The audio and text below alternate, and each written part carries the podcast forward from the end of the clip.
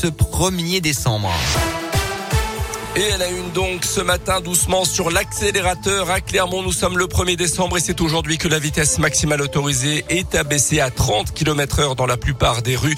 À noter que le tram n'est pas concerné par cet abaissement de vitesse. Les bus rouleront à 30 km heure lorsqu'ils seront dans le flot des voitures et à 50 quand ils auront, quand ils auront leur voie dédiée. La carte complète des axes concernés est à retrouver sur radioscoop.com.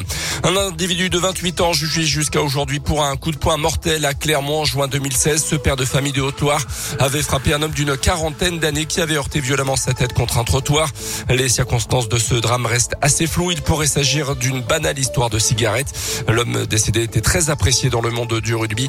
Il était à l'époque arbitre au sein du comité Auvergne. L'accusé en cours jusqu'à 15 ans de réclusion criminelle.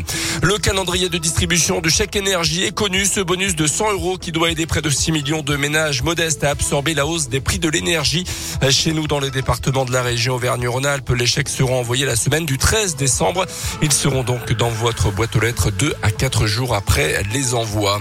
À retenir également aujourd'hui les débuts très agités, c'est le moins qu'on puisse dire, du candidat Éric Zemmour à l'élection présidentielle.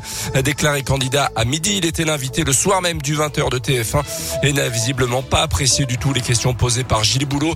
Il a notamment évoqué une interview de procureur, une escroquerie intellectuelle, accusant le journaliste, je cite, d'avoir voulu faire son malin. Il l'aurait d'ailleurs également insulté en coulisses. Oh, dans l'actu également, le début du vote des militants, les républicains, pour désigner leur candidat à l'élection présidentielle de l'an prochain. Justement, hier soir se tenait le dernier débat entre les cinq prétendants. Un peu moins de 140 000 adhérents vont pouvoir désormais se prononcer.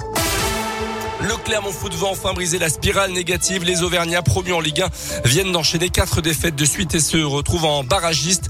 Euh, plus inquiétant, le même scénario s'est dessiné lors de leurs trois derniers matchs face à Saint-Etienne, et Reims. Euh, malgré de bonnes prestations, Clermont craque en fin de match ce soir face à Lens à domicile.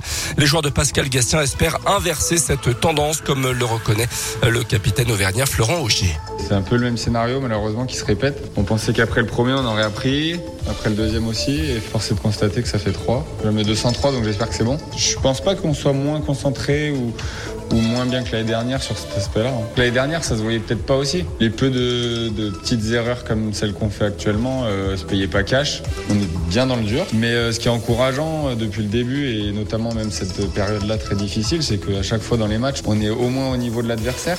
On a les armes quand même pour faire quelque chose. Donc c'est sur ça où il faudra appuyer.